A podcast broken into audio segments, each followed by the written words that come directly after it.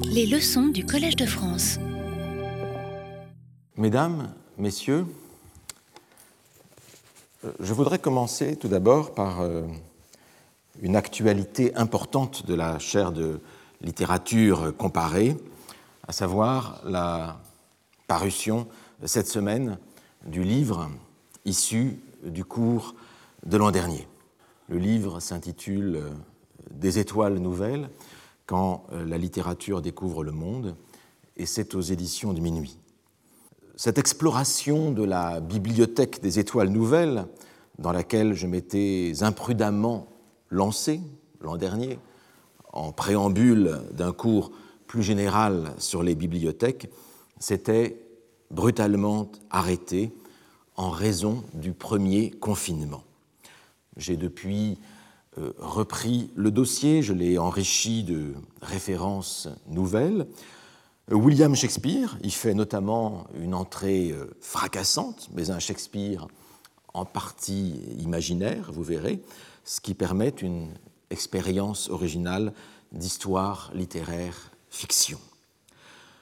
Plusieurs de ces références ont été fournies par les auditrices et les auditeurs du cours. Je les en remercie sincèrement. C'est la force de ce cours d'être suivi par un public euh, si savant. Et d'ailleurs, le livre leur est, à ses auditrices et auditeurs, vous est, vous est dédié. C'était bien le moins à vous qui avez euh, suivi ces divagations astronomiques, ces divagations euh, géographiques et poétiques durant cette première année de cours de la chaire de littérature comparée. Divagations qui nous ont permis de mettre en évidence comment l'histoire d'une image poétique depuis l'Antiquité reflète celle de notre connaissance du monde, reflète euh, notre, la découverte aussi de nouveaux continents, de nouveaux ciels, mais révèle également, hein, cette histoire d'une image poétique révèle également les points aveugles de cette Voilà pour euh, l'actualité de la chaire de littérature comparée, mais l'actualité, c'est évidemment le cours d'aujourd'hui, le cours de cette année. Je m'arrête donc là-dessus et je reviens et je reviens au sujet d'aujourd'hui. Comment classer une bibliothèque? Veuillez me pardonner de poser une question si triviale. Cette question ne se pose pas seulement aux possesseurs de grandes bibliothèques. Elle ne se pose pas seulement à Umberto Eco, par exemple, dont on a appris, et c'est une excellente nouvelle, que la bibliothèque de 30 000 ouvrages allait finalement être déposée à l'université de Bologne, tandis que les 1200 livres les plus précieux et les plus anciens de sa collection rejoindraient la Bibliothèque nationale de Brera à Milan. Pour les héritiers d'Eco, euh, c'est la fin d'une longue angoisse. Ils se demandaient où allait atterrir cette bibliothèque. Et le début peut-être d'une autre angoisse pour les bibliothécaires qui auront à classer euh, cette euh, bibliothèque. Mais il n'y a pas besoin d'avoir 30 000 ouvrages pour se poser la question du classement. Dès que vous avez quelques dizaines de livres, dès que vos livres occupent plus d'une étagère, la question du classement commence à se poser de façon plus ou moins brûlante. La question que je formule ici, comment classer une bibliothèque, s'est posée et se pose à tous les possesseurs de livres. Comment y répondre?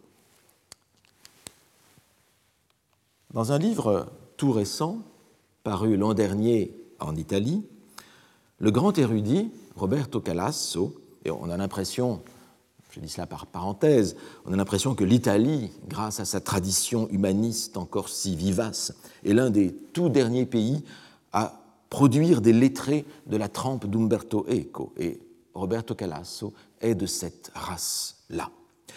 Roberto Calasso, donc, dans ce livre de 2020, a tâché d'apporter une réponse toute personnelle.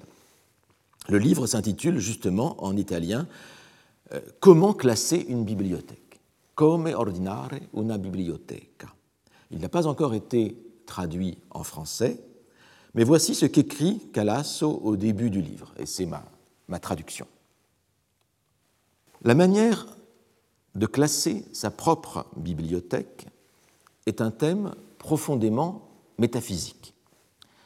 Je me suis toujours étonné que Kant ne lui ait pas dédié un petit traité. De fait, ce thème pourrait offrir une excellente occasion pour réfléchir à une question capitale, ce qu'est l'ordre. Un ordre parfait est impossible, tout simplement à cause de l'entropie. Mais sans ordre, on ne saurait vivre. Avec les livres, comme pour tout le reste, il convient de trouver un chemin entre ces deux phrases, hein, à savoir que d'une part l'ordre parfait est impossible et d'autre part qu'il est impossible par ailleurs de vivre sans ordre. Il faut trouver la voie, il faut trouver la voie médiane. Mais comment? Je reviendrai aussi sur cette question de euh, l'entropie et même la question de Kant et de la métaphysique un peu plus tard. Mais je continue ici le texte de Calasso. L'ordre le meilleur pour les livres ne peut être que pluriel, au moins autant que la personne qui use de ces livres. Ce n'est pas tout, car il doit être en même temps synchronique et diachronique, géologique par strates successives, historique selon les phases, la versatilité des goûts, fonctionnel, lié à l'usage quotidien à un moment défini, mécanique, alphabétique, linguistique, thématique. Il est clair que la juxtaposition de ces critères tend à créer un ordre irrégulier très proche du chaos, ce qui peut susciter, selon le moment, soulagement ou découragement. La règle d'or reste celle du bon voisin, le bon voisin, formulée et appliquée cette règle d'or par Abby Warburg, selon qui, dans la bibliothèque parfaite, quand on cherche un livre donné, on finit par prendre celui qui est à côté et qui se révélera encore plus utile que celui que nous cherchions. J'ai expérimenté personnellement la justesse de cette règle lorsque j'étais à Londres au milieu des années 60 pour écrire ma thèse sur les hiéroglyphes de Sir Thomas Browne. Je partageais alors mes journées entre le British Museum qui se trouvait encore dans l'admirable salle Panizzi, aujourd'hui détruite, et le Warburg Institute, distants l'un de l'autre d'une dizaine de minutes. Et au Warburg, où chaque lecteur va prendre lui-même les livres dont il a besoin, il m'est plusieurs fois arrivé de découvrir ses bons voisins, ses bons voisins comme les appelle Warburg. Alors, une précision au préalable. Ce que Roberto Calasso nomme la salle Panizzi est la célèbre salle de lecture circulaire du British Museum. Antonio Panizzi, quoiqu'Italien, fut le plus important directeur du département des imprimés du British Museum au XIXe siècle, avant de devenir directeur général de la bibliothèque du British Museum. Et ce fut lui qui dessina, avec l'aide de l'architecte Sidney Smirk, le projet d'une nouvelle salle de lecture lorsqu'il s'agit de rénover la bibliothèque. Et vous voyez ici un dessin de Panizzi lui-même, où il esquisse ce que pourrait être euh, cette salle. Cette salle a été construite et cette salle de lecture fut inaugurée en 1857. Une salle extraordinaire qui servit de modèle pour de nombreuses salles de lecture de grandes bibliothèques dans le monde, et notamment ici à Paris, la salle La Brouste de la Bibliothèque nationale. Salle qui a une dimension, comme vous le voyez, éminemment symbolique, avec ce plafond qui reproduit une sorte de voûte céleste, inspirée du Panthéon de Rome, peut-être là aussi les origines italiennes du directeur de la bibliothèque y sont pour quelque chose, mais avec cette dimension symbolique hein, qui consiste à faire de cette bibliothèque une sorte de bibliothèque monde, hein, recouverte par euh, cette voûte céleste, avec cet éclairage zénital qui permet précisément de euh, lire les livres. Salle de lecture mythique qui apparaît par exemple dans une scène célèbre des aventures de Blake et Mortimer d'Edgar P. Jacobs dans La marque jaune en 1956. Une salle qui fait donc partie de l'imaginaire collectif. Elle n'a pas été détruite, contrairement à ce que prétend Roberto Calasso. Mais le fait est qu'aujourd'hui, la British Library a quitté le bâtiment du British Museum pour s'installer dans un nouveau bâtiment, à quelques centaines de mètres du bâtiment initial. Et la magnifique salle de lecture circulaire existe toujours, mais elle a perdu toute fonction. Alors pour faire bonne mesure, et pour ne pas donner l'impression que la salle a été abandonnée, on y a installé des écrans d'ordinateur afin que les euh, visiteurs du musée puissent consulter des informations sur les objets du musée. Mais il est clair qu'il s'agit là d'un gadget, d'un simple prétexte. La salle est sous-utilisée et surtout elle est mal utilisée. À quoi sert cet admirable éclairage zénital que Panizzi avait conçu si c'est pour regarder des écrans qui sont déjà euh, éclairés par eux-mêmes? On vient admirer la salle comme une pièce de musée. Parmi le musée, elle est devenue une salle de lecture fantôme. C'est un vestige, une magnifique coquille vide qu'on n'a pas osé détruire parce qu'elle est un monument historique, mais, mais elle est aussi morte qu'un fossile. Alors il est heureux que les superbes salles de lecture de la Bibliothèque nationale dans le bâtiment Richelieu, je pense à la salle Labrouste bien sûr, et à la salle Ovale, ancienne salle des périodiques, il est heureux que ces salles-là n'aient pas suivi cette voie mortifère, si l'on en croit le projet de rénovation actuellement engagé qui permet de maintenir à ces salles une véritable activité de salle de lecture et donc de les maintenir réellement en vie. Mais revenons aux propos de Roberto Calasso.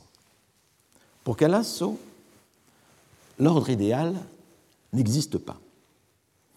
Il ne peut exister qu'une pluralité d'ordres possibles dont la nécessité se fait sentir selon les différents moments. Or, ces ordres antagonistes, géologiques, historiques, fonctionnels, mécaniques, ces ordres antagonistes ne peuvent pas exister en même temps. Leur coexistence ne provoquerait que le chaos. Calasso se rabat donc sur la règle d'or édictée par Abi Warburg, la règle du bon voisin. C'est une manière également de ne pas répondre totalement au problème, car il est à craindre que la définition du bon voisinage ne soit aussi sujette à discussion entre les bibliothécaires que ne l'est euh, la définition du souverain bien entre les philosophes. Le bon voisinage est toutefois, semble-t-il, si l'on veut un peu plus rentrer euh, dans le fond de l'affaire, le bon voisinage est un voisinage du contenu des livres, qui serait reflété dans le voisinage spatial des livres. Et l'on voit ici, encore une fois, comme nous l'avions vu euh, dans les dernières séances, combien l'ordre idéal de la bibliothèque est supposé recouper en quelque sorte le fonctionnement du cerveau et le fonctionnement du lecteur en particulier. Alors c'est une chose qui n'est possible que lorsque les ouvrages sont en libre accès, ce qui est hélas rare dans les euh, plus grandes bibliothèques. La question du bon voisinage, élaborée par Warburg et reprise ici par Calasso, montre les défaillances de la consultation électronique des livres. Lorsque vous cherchez un livre électroniquement, sur une base de données, en principe, vous le trouvez, mais vous ne trouvez pas son voisin la bibliothèque électronique ne crée pas de voisinage. Mais il y a au contraire une plus-value de la bibliothèque matérielle, de la bibliothèque spatialisée. Une plus-value liée à l'organisation de la bibliothèque dans l'espace, car cette organisation crée des relations entre les livres. Cette plus-value du classement de la bibliothèque, c'est une plus-value qui relève du savoir. C'est une plus-value mentale de l'organisation matérielle et spatiale. Et cette plus-value est mesurable. Permettez-moi de poser, moi aussi, à l'instar d'un autre Marx, Karl Marx, de poser les bases d'une théorie de la plus-value, mais une théorie de la plus-value des bibliothèques, cette fois. Quelle est la plus-value d'une bibliothèque par rapport aux livres qu'elle contient Car il y a une plus-value de la bibliothèque distincte de l'utilité première de la bibliothèque, de sa fonction principale. La fonction principale de la bibliothèque, sa fonction fondamentale, celle qui lui donne son existence, consiste à mettre les livres à disposition des lecteurs. On entrepose les livres et ainsi ils sont disponibles. Vous cherchez un livre et vous savez que vous pourrez le trouver dans la bibliothèque. Il existe également une deuxième fonction de la bibliothèque, liée à la première, qui consiste à permettre au lecteur de travailler sur place sur le livre qui lui a été fourni, de le lire sur place. Mais c'est une fonction en vérité accessoire parce que toutes les bibliothèques ne fournissent pas nécessairement un espace de travail au lecteur. Les bibliothèques qui pratiquent le prêt de leurs ouvrages ne sont pas obligées d'accueillir en leur sein la lecture de ces mêmes ouvrages. Elles dissocient la mise à disposition de l'ouvrage, d'une part, et la lecture du même ouvrage, d'autre part. Maintenant, outre ces deux fonctions, primaire et secondaire de la bibliothèque, il existe une plus-value de la bibliothèque liée au classement de cette bibliothèque. Ou pour le dire autrement, la bibliothèque est plus que la somme des livres qu'elle contient. Plus exactement, elle contient plus de savoir, plus d'informations que la somme des informations particulières contenues dans chacun des livres de la bibliothèque. Car les livres qui sont dans la bibliothèque ne sont pas en principe placés au hasard. Ils occupent une place particulière. Ils sont posés à un endroit qui n'est pas interchangeable. Une bibliothèque, ce ne sont pas seulement des livres, ce sont des livres classés. Et ce classement correspond à la plus-value de la bibliothèque. C'est une plus-value d'ordre intellectuel, d'ordre mental, d'ordre informationnel. Car le classement ne sert pas seulement à retrouver le livre que l'on cherche. Retrouver le livre que l'on recherche, ça, correspond à la fonction primaire de la bibliothèque. Et effectivement, la fonction première du classement, c'est de permettre de retrouver un livre. Le classement, le bon classement, ne sert pas seulement à retrouver le livre que l'on cherche, il consiste, et je reprends ici ce que dit Calasso, il consiste à trouver le livre que l'on ne cherche pas. Non point, non point par sérendipité, serendipity, hein, euh, comme on dit en utilisant le terme inventé au XVIIIe siècle par euh, Horace Walpole, non pas par sérendipité ou par fortuité, c'est-à-dire par un hasard fructueux, par une grâce inconnue, mais le classement consiste à trouver le livre que l'on ne cherche pas par un effet prévu, un effet organisé par avance du classement, quand le classement est bien fait.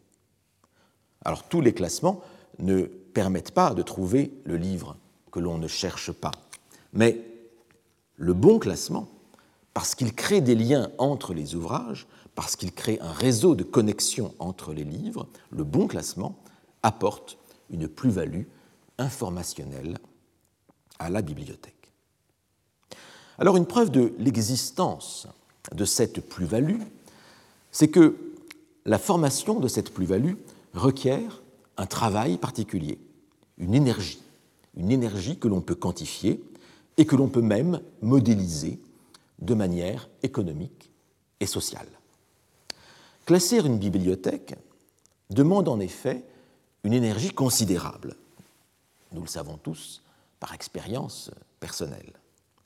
Mais cette énergie est de deux ordres. Ce n'est pas seulement une énergie physique. Un livre a un poids, bien entendu. Et déplacer ce livre, le mettre à sa place, requiert une certaine force physique. Nous en sommes bien d'accord. Mais avant de placer physiquement le livre, il faut lui trouver sa place mentale. Il faut le placer mentalement. Il faut définir où il doit prendre place parmi quels autres livres. Et ce travail de mise en place intellectuelle du livre requiert également une dépense d'énergie. Mais une dépense d'énergie non point musculaire, mais psychique. Alors ce double travail de classement de la bibliothèque a des implications socio-économiques dans l'organisation même de la bibliothèque. C'est le côté marxiste, si je puis dire, de ma théorie. Dans les bibliothèques, à partir d'une certaine taille, en effet, le personnel affecté aux bibliothèques est divisé en deux catégories. L'une affectée au placement physique des ouvrages, ce sont les magasiniers. L'autre affectée à leur placement intellectuel, ce qu'on appelle le catalogage. Et ce sont les bibliothécaires et les conservateurs. Et par ailleurs, l'usage prévaut en général d'attribuer un salaire plus élevé aux bibliothécaires qu'aux magasiniers, selon un triple principe, ou trois raisons euh, différentes et complémentaires, que l'on peut essayer d'analyser. La première raison, c'est l'idée que le travail de classement intellectuel des ouvrages requiert une compétence plus recherchée que celle de savoir les déplacer physiquement et demande un temps plus long de formation. C'est le principe de proportion du salaire et de la euh, compétence. Une deuxième raison pour laquelle, en général, les euh, bibliothécaires reçoivent un salaire plus élevé que les magasiniers, c'est l'idée que le travail de classement intellectuel des ouvrages précède chronologiquement et euh, logiquement leur rangement physique. Classer, c'est euh, ordonner dans les deux sens du terme. Ordonner, c'est-à-dire mettre en ordre d'un côté et donner un ordre par ailleurs. Et donc, euh, donner un ordre signifie également que les bibliothécaires commandent aux magasiniers, d'une certaine manière. Et donc, il y a là, ici, la mise en œuvre du principe de proportion du salaire et de la position hiérarchique dans euh, l'organigramme de la bibliothèque. Et enfin, il y a une troisième raison qui explique dans nos sociétés euh, le, salaire plus important euh, des données aux bibliothécaires par rapport aux magasiniers, c'est l'idée que la plus-value de la bibliothèque réside effectivement dans le classement des livres et qu'il convient donc d'y affecter des ressources financières plus importantes. En effet, la bibliothèque fonctionne selon deux utilités distinctes, comme je vous l'ai dit. Il y a une utilité de base. Cette utilité de base est peu qualitative. Un livre est soit rangé, et donc trouvable, soit non rangé. Mais un livre ne peut pas être mieux rangé. Soit il, est, à sa place, soit il n'est pas à sa place. Et donc le statut du rangement, par rapport au catalogue déjà constitué, le statut du rangement est binaire, de ce point de vue-là. C'est 1 ou 0. C'est l'utilité de base de la bibliothèque, celle qui permet de retrouver euh, le livre. En revanche, il existe une utilité qualitative du classement, avec différents niveaux de qualité dont dépend la plus-value de la bibliothèque. Un livre peut être plus ou moins bien classé. Un classement de bibliothèque peut être plus ou moins bien conçu. Et il y a en effet des compétences de catalogage variées selon les agents, ce qui implique une compétition pour recruter les agents les plus compétents.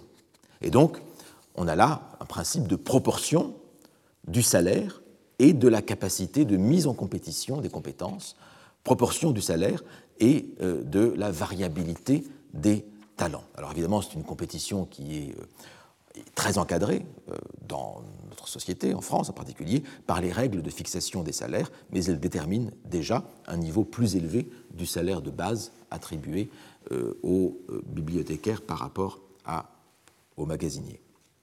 Alors, je n'ai fait ici que rapidement esquisser les trois principes qui déterminent cette différenciation euh, des salaires. Je ne vais pas non plus ici les rentrer dans une discussion hein, de ces euh, principes et de leur euh, légitimité. Mais j'y ai insisté parce qu'il me semblait qu'on voit dans cette différence de salaire et dans les, trois principes qui président à cette différence de, de salaire, on voit ainsi ici comment la reconnaissance de la dimension spécifiquement intellectuelle du travail de classement a une incidence forte sur l'organisation socio-économique de l'institution de la bibliothèque. Classer une bibliothèque, c'est donc dépenser une énergie mentale. Cette énergie correspond à une dépense. Mais ce n'est pas une dépense en pure perte car cette énergie se transforme en ordre. Et l'ordre, c'est de l'information. L'information, c'est donc de l'énergie. Là, ce n'est plus du Marx que je fais, mais du Einstein. Et donc, Roberto Calasso a raison d'écrire, vous vous rappelez, c'était au début du texte que j'ai cité tout à l'heure, qu'un ordre parfait est impossible, tout simplement à cause de l'entropie. L'entropie, est un concept de la thermodynamique qui désigne l'état de désordre d'un système donné. Or, le deuxième principe de la thermodynamique, le principe de Carnot, ce deuxième principe de la thermodynamique postule que l'entropie d'un système isolé ne peut pas diminuer. Elle ne peut que rester égale à elle-même ou augmenter. Et d'une certaine manière, on peut considérer une bibliothèque comme un système isolé, par métaphore, en quelque sorte. Et donc, on peut essayer d'appliquer, mutatis mutandis, cette loi de la thermodynamique à l'organisation des bibliothèques. L'entropie étant l'état de désordre de la bibliothèque, nous savons, par exemple, que l'entropie augmente quand un livre sort de la bibliothèque.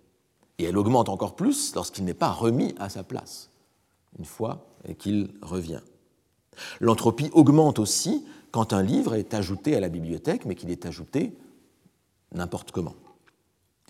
Pour préserver l'ordre et pour diminuer l'entropie, il faut un apport d'énergie, une énergie mentale pour trouver une place au livre, pour le classer, et aussi une énergie physique pour ranger le livre à cette place. Et tout cela se paye, évidemment, hein, dans la société moderne, d'où euh, les euh, conséquences socio-économiques que l'on pouvait euh, trouver à ces principes-là.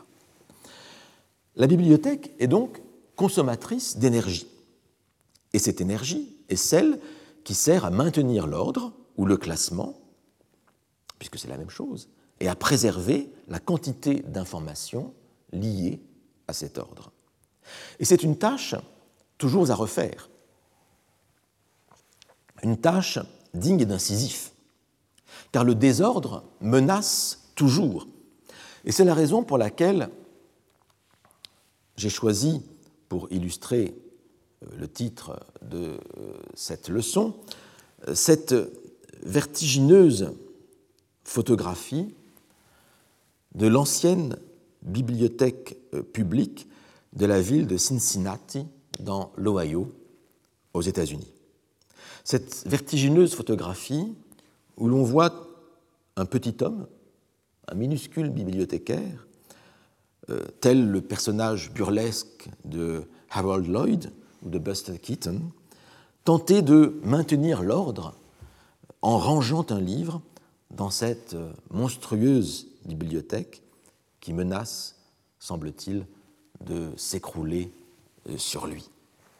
Ce bâtiment de 1874 de la bibliothèque publique de Cincinnati fut longtemps considéré comme la plus belle bibliothèque des États-Unis d'un point de vue architectural. Il n'existe plus, malheureusement, car il fut détruit en 1955 pour céder la place à des bâtiments censément plus adaptés, mais d'une parfaite euh, banalité architecturale. Fin de la parenthèse sur Cincinnati. Alors, nous avons donc esquissé rapidement cette théorie énergétique, euh, socio-économique et informationnelle du classement des bibliothèques. Et maintenant, nous pouvons entrer, après la théorie, dans la pratique de ce classement et dans des exemples concrets de classement des euh, bibliothèques. Vous vous rappelez peut-être que nous avions vu la dernière fois l'échec du rêve de la bibliothèque parfaite. Sortons donc de la théorie, sortons de ce rêve de la bibliothèque parfaite pour construire la bibliothèque euh, réelle. Contre la bibliothèque parfaite se dresse en effet la bibliothèque pragmatique. La bibliothèque qui n'est pas constituée de toutes pièces, en théorie, mais qui se constitue avec l'existant, avec les livres qui existent et qui sont là, et avec euh, lesquels le euh, bibliothécaire doit avoir affaire. Il convient donc de faire le deuil de la bibliothèque parfaite pour construire la bibliothèque réelle. Réelle, quoique imparfaite. Hein. C'est la lutte permanente de l'existence contre l'essence hein, qui se rejoue ici. Je voudrais ici revenir à Gabriel Naudet.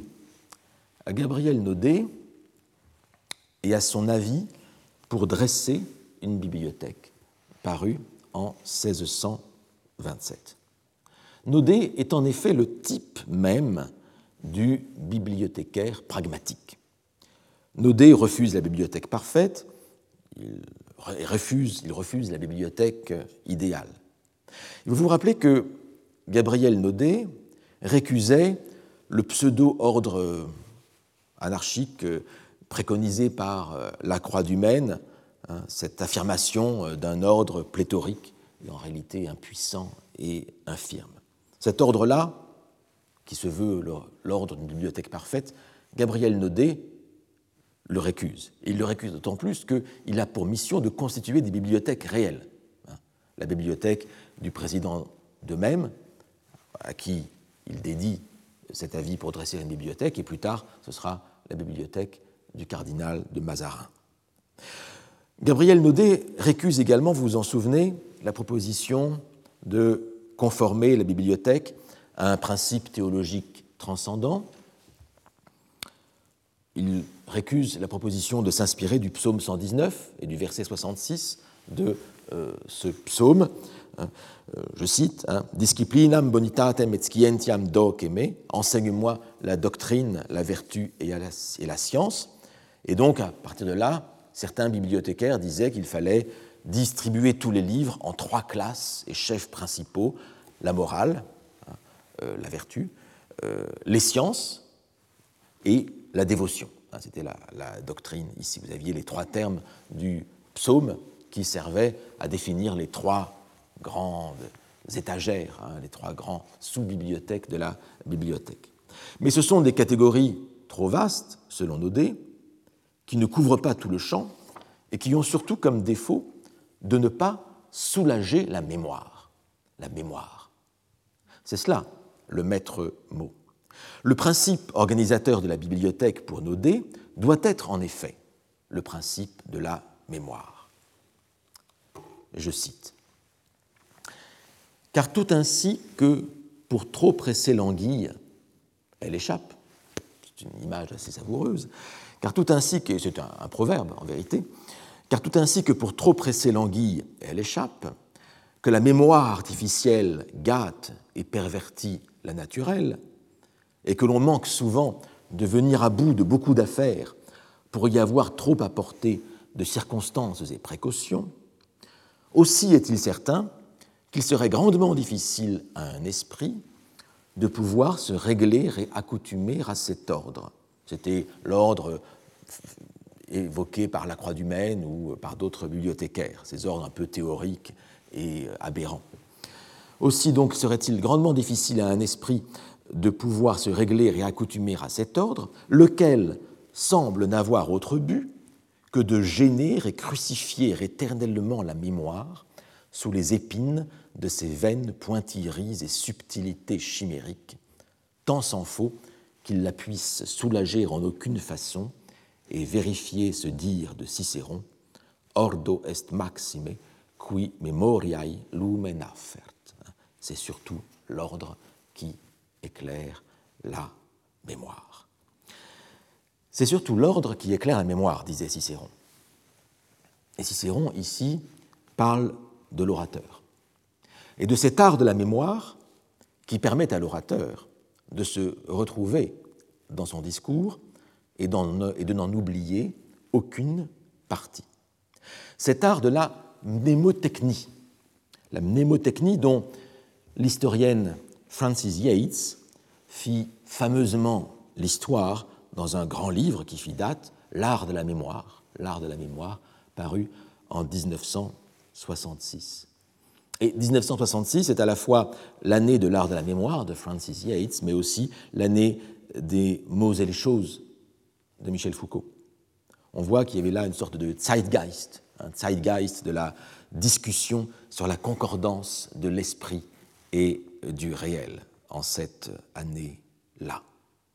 Alors pour Naudet, qui, qui cite ici Cicéron, pour Naudet, la bibliothèque, comme le discours, doit également obéir aux règles de l'art de la mémoire. Mais elle doit faire mieux que cela.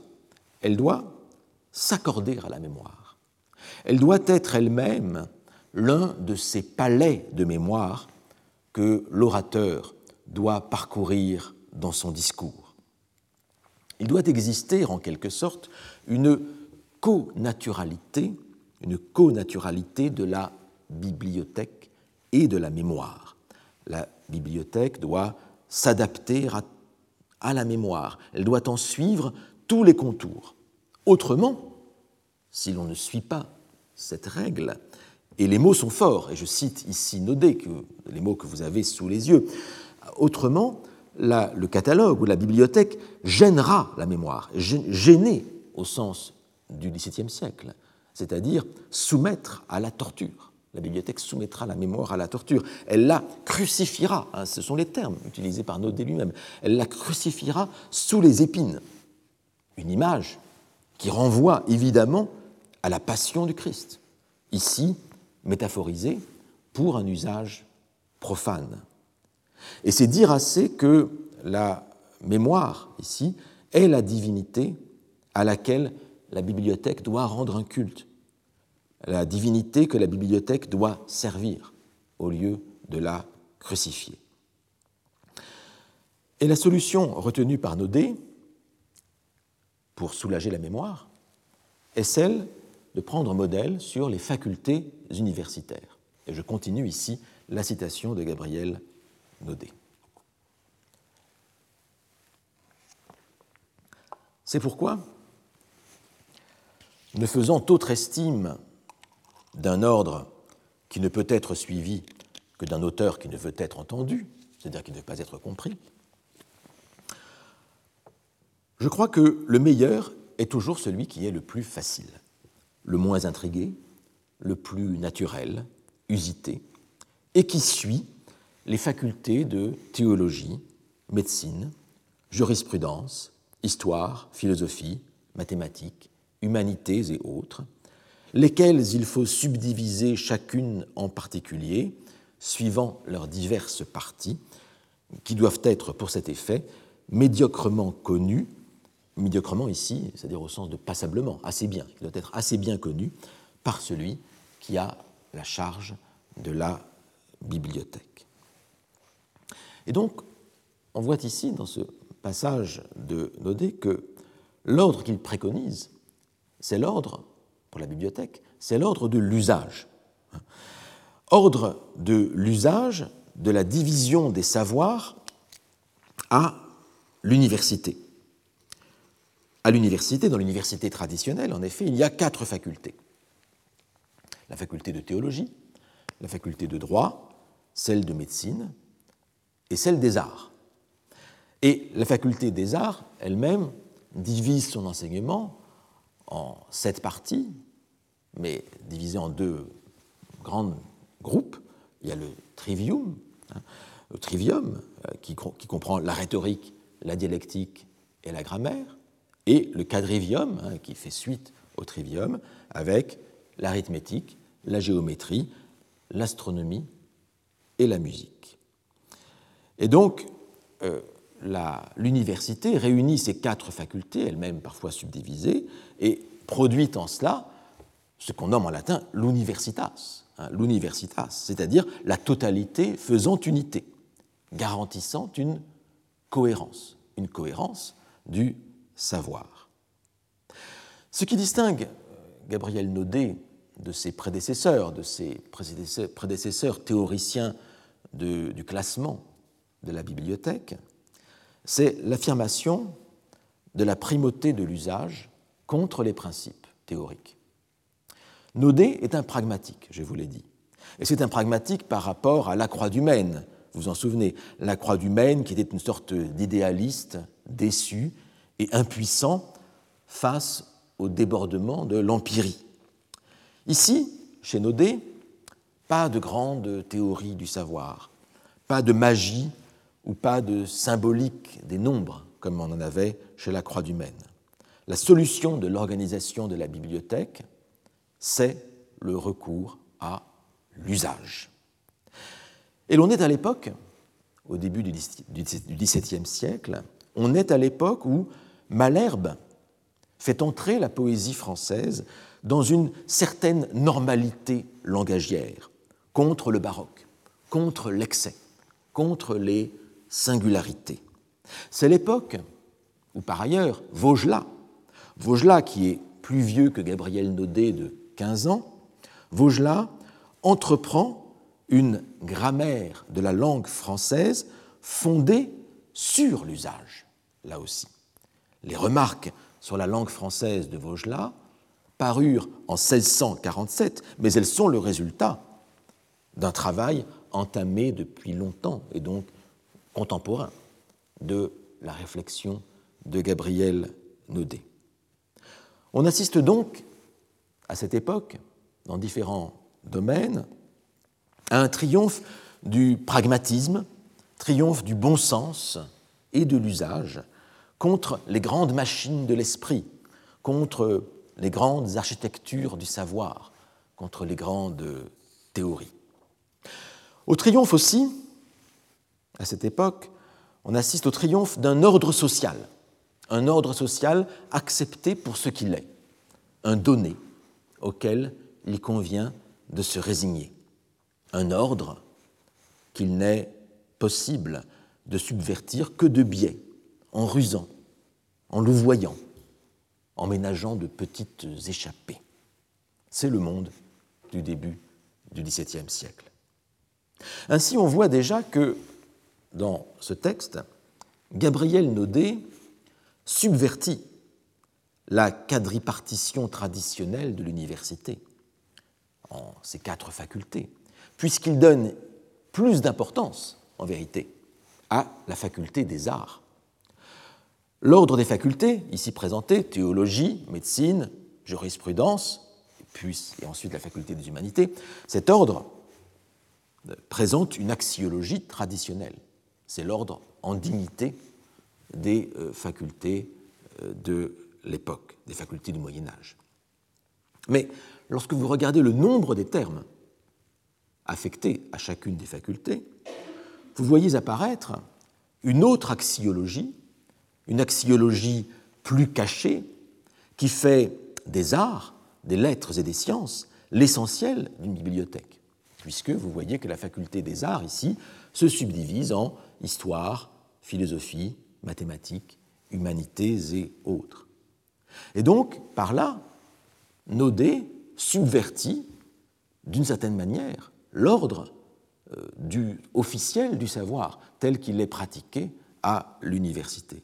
Et en cela, Gabriel Naudet concourt à cet art d'écrire en temps de persécution, qui a été notoirement décrit par Léo Strauss dans son fameux article de 1941, Persecution and the Art of Writing, la persécution et l'art de l'écriture. Et Léo Strauss pensait en particulier à euh, l'art de l'écriture euh, au XVIIe euh, siècle. Et ainsi, manière donc d'affirmer quelque chose d'un peu subversif sans le dire ouvertement. Il faut savoir lire entre les lignes. Et de même que nous pouvions lire aussi entre les lignes cette référence euh, à la passion du Christ, qui a un côté quand même un petit peu euh, de profanation hein, dans cette image-là. Mais Naudet est un libertin, vous vous rappelez. Et ainsi, par Naudet, nous arrivons aux prémices de l'art moderne des bibliothèques.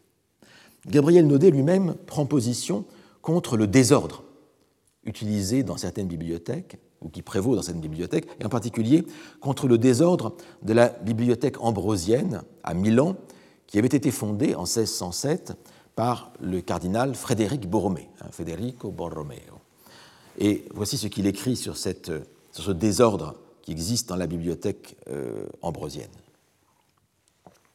Et en tout cas, je crois que cet ordre qui est le plus usité, celui qu'il vient de décrire, je crois que cet ordre qui est le plus usité sera toujours pareillement estimé plus beau et plus facile que celui de la bibliothèque ambrosienne et de quelques autres, où tous les livres sont pêle-mêlés, hein, j'adore ce mot, pêle-mêlé, où tous les livres sont pêle-mêlés et indifféremment rangés suivant l'ordre des volumes et des chiffres, et distingués seulement dans un catalogue où chaque pièce se trouve sous le nom de son auteur.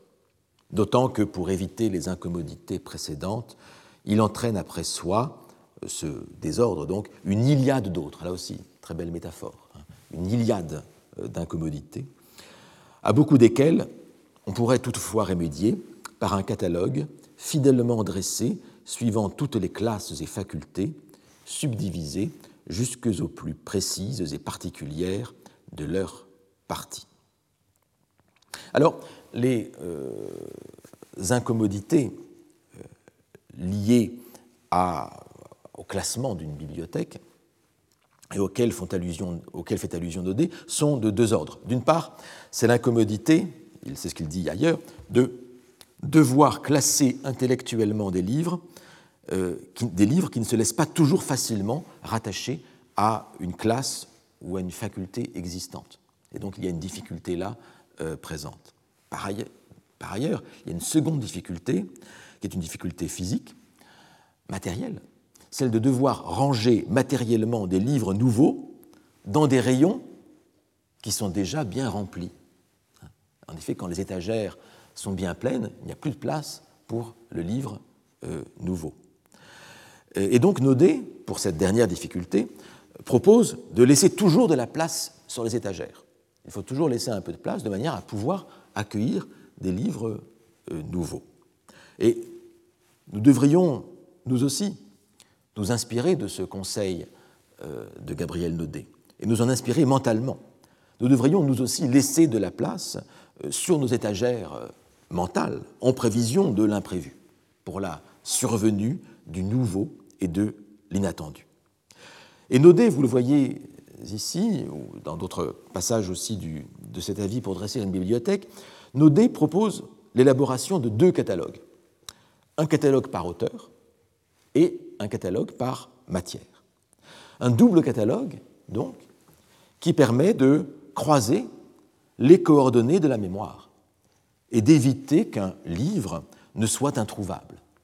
En gros, avec euh, l'auteur et la matière, vous avez l'abscisse et l'ordonnée ou bien euh, la longitude et la latitude de la bibliothèque. Nous sommes bien, hein, c'est l'expression que j'avais utilisée euh, il y a quelques cours, nous sommes bien ici dans un atlas de la mémoire qu'il s'agit de construire. Ce qui nous ramène au propos de Roberto Calasso euh, tout à l'heure. Roberto Calasso n'a pas tort, en effet, vous en souvenez, d'écrire que la question du classement des bibliothèques est une question d'ordre métaphysique. C'est une question métaphysique parce qu'elle pose directement le problème de l'organisation des savoirs, c'est-à-dire, à certains égards, de la condition de possibilité de savoir. Euh, cette condition de possibilité des savoirs qui relève de ce que Kant nommait philosophie transcendantale, à savoir une connaissance qui ne porte point en général sur les objets, mais qui porte sur notre manière de les connaître, en tant que cela est possible a priori.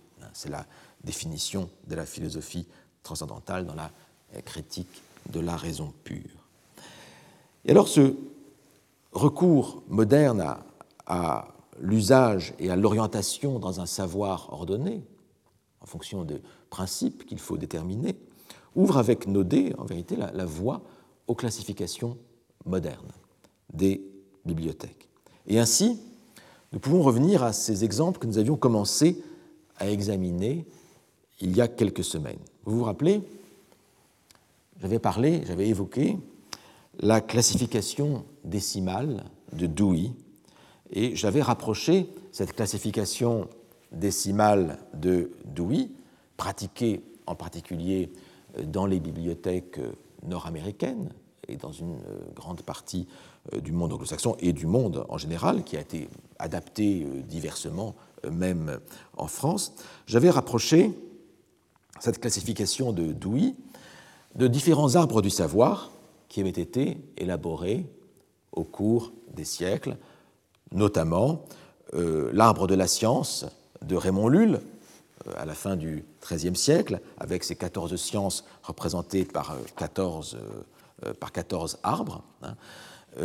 l'arbre, là c'est l'un, l'un, de ces arbres. Il y avait aussi, il y avait aussi l'arbre de la philosophie, selon Descartes. Et puis, pour terminer, il y avait le système figuré des connaissances humaines dans l'encyclopédie de Diderot et d'Alembert, avec un caractère peut-être plus, plus rhizomatique. Et vous vous rappelez peut-être que j'avais dit qu'il euh, y avait une différence assez claire entre la classification décimale de Dewey et ses différents arbres, à savoir que la classification décimale de Dewey se veut euh, linéaire. Euh, et elle ne veut pas donner en principe un discours sur les objets qu'elle traite et qu'elle classe. Alors que les arbres que je viens de vous montrer, celui de Raymond Lull, celui de Descartes et celui de euh, et d'Alembert, euh, sont des arbres symboliques. C'est-à-dire qu'ils veulent faire coïncider l'image avec euh, la chose. Hein, chez Raymond Lull, on avait plutôt une étiologie, chez Descartes, on avait un ordre épistémologique, et pour les encyclopédistes, on a, je reviens ici Kant à certains égards, on a plutôt un ordre des sciences, ce système figuré des connaissances humaines, qui procède d'une psychologie, avec une trépartition des connaissances euh, liée à une trépartition de l'entendement en trois parties, mémoire, raison et euh, imagination. Et cela engage donc une trépartition des connaissances selon euh, Diderot et d'Alembert. On retrouve ici, en fait, dans ce tableau de Diderot et d'Alembert, on retrouve très clairement, très nettement, l'influence de Bacon.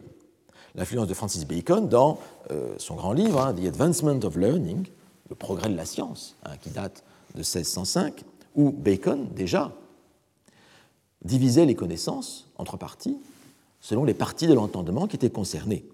D'une part, la mémoire, et de la mémoire, selon Bacon, émanait euh, évidemment la connaissance de l'histoire naturelle et de l'histoire euh, civile, l'imagination, deuxième partie de l'entendement, dont émane la poésie, selon Bacon, et enfin la raison, et de la raison, selon Bacon, émane la philosophie, la philosophie elle-même subdivisée en science de Dieu, en science de la nature et en science de l'homme. On reconnaît là, ici, très clairement, euh, la tripartition proposée par Diderot et euh, d'Alembert. On assiste donc ici avec cet arbre du savoir de Diderot et d'Alembert, à une sorte de naturalisation de la connaissance. La connaissance est liée à l'organisation naturelle de l'homme et de l'esprit humain. Selon certaine manière, euh, le propos de Protagoras, hein, l'homme est la mesure de toute chose. L'homme est la mesure de toute chose. Et donc toute chose s'organise selon la façon dont euh, l'homme est lui-même organisé. Et l'on voit déjà se profiler dans ce schéma des encyclopédistes, qui est aussi le schéma baconien, hein, le schéma de, Bacon, on voit déjà se profiler ce qui deviendra, quelques décennies plus tard, ou ce qui est déjà, de cette manière, l'idéalisme transcendantal de Kant. Je reviens à Kant, à cause de Calasso en particulier, mais pas seulement. Hein. Cet idéalisme transcendantal ou, idéalisme épistémologique, hein, qui nous dit que nous n'avons pas accès aux choses en soi, mais à des phénomènes tels qu'ils apparaissent au sujet. Et donc l'ordre de la bibliothèque est un ordre qui suit, en quelque sorte, l'ordre des phénomènes tels qu'ils apparaissent au sujet. Alors cet idéalisme transcendantal, hein, lié aux, conditions de possibilité de l'expérience et de la connaissance, euh, deviendra ensuite, chez d'autres philosophes, chez Fichte en particulier, absolu. Hein et dans une bonne partie de la philosophie romantique allemande, hein, pour qui le moi deviendra le principe de toute réalité. Mais on n'en est pas encore là, on a quand même l'idée encore d'une relative objectivité de la euh, répartition des euh, connaissances. Mais vous voyez ici comment cette organisation du savoir veut répondre à une conception de la nature humaine et de la nature de l'esprit humain. Vous avez donc là fondamentalement un, discours sur l'homme qui est tenu par l'organisation du savoir. Est-ce le discours tenu par les bibliothèques modernes? Eh bien, les choses sont un petit peu euh, différentes dans la bibliothèque pragmatique euh, moderne que nous connaissons aujourd'hui. Et nous pouvons revenir euh, ici à la, à la, à la classification décimale de Dewey. Cette classification euh, décimale de Dewey n'ambitionne en principe, je dis en principe seulement, elle n'ambitionne aucun effet de discours sur les connaissances, à la différence de ce tableau des encyclopédistes. Elle veut se contenter de les organiser de manière neutre. Le classement numérique a euh, cette ambition de neutralité. Or, nous savons en vérité que les chiffres ne sont pas neutres. Euh, quand dans la classification de Dewey, vous avez la catégorie 0 pour les sciences de l'information, ce n'est pas un hasard. Ça signifie que la métaconnaissance précède la euh, connaissance. Et la classification Dewey, pour des raisons peut-être plus mnémotechniques euh, qu'idéologiques, est basée sur le chiffre 10. Hein, c'est la classification décimale de Dewey. Et donc, le euh, caractère arbitraire de la classification est ainsi assumé délibérément avec le chiffre 10. Sauf que le moyen, c'est ce que nous allons voir, risque de devenir une fin, parce que le diable gît dans les détails. Quand on regarde dans les détails de la classification, là se posent des problèmes.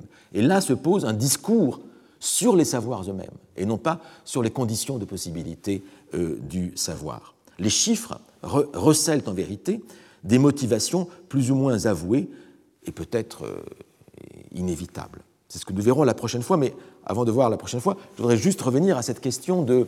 Euh, pour voir que cette réflexion, cette répartition des savoirs engage toujours un discours sur les savoirs eux-mêmes. Et je reviens simplement à ce système figuré des connaissances humaines que nous avons sous les yeux. Quand on regarde dans le détail, quand on regarde par exemple sous la raison, que voyez-vous apparaître? Eh bien, vous voyez apparaître sous la rubrique, sous la rubrique raison, la rubrique science de Dieu, elle-même divisée en deux parties. D'un côté, théologie naturelle et théologie révélée, qui donne lieu à, qui se subdivise elle-même en religion, d'où par abus superstition, et il y a quelque chose d'un peu assez intéressant dans la présentation, à savoir que la religion est sur la même ligne que théologie naturelle et superstition est sur la même ligne que théologie révélée. ce qui dit quelque chose, sans doute, d'un discours sur euh, la théologie révélée et sur les religions du livre par les, par les encyclopédistes. Et puis, il y a un deuxième type de science de Dieu, mais est-ce une science de Dieu selon l'orthodoxie religieuse, hein, qui, qui, qui, est la science des esprits bien et malfaisants, et elle-même et se divise en divination et en magie noire. Mais vous voyez ici comment les encyclopédistes même mettent sur le même plan euh, la théologie naturelle est révélée, et d'un côté, la science des esprits est malfaisant, c'est-à-dire la divination et la magie noire. Là aussi, vous voyez comment ce discours prétendument objectif et neutre des encyclopédistes engage en réalité une vision, une axiologie euh, des savoirs qu'il faut savoir euh, dénicher dans les détails. Alors, les choses sont extrêmement visibles dans le discours des encyclopédistes, elles le sont moins dans la classification décimale de Dewey, mais nous verrons euh, la prochaine fois comment, là aussi, le diable gît dans le détail et comment le classement des bibliothèques engage en vérité un discours sur le monde. Je vous remercie. Retrouvez tous les contenus du Collège de France sur www.colège-2-france.fr.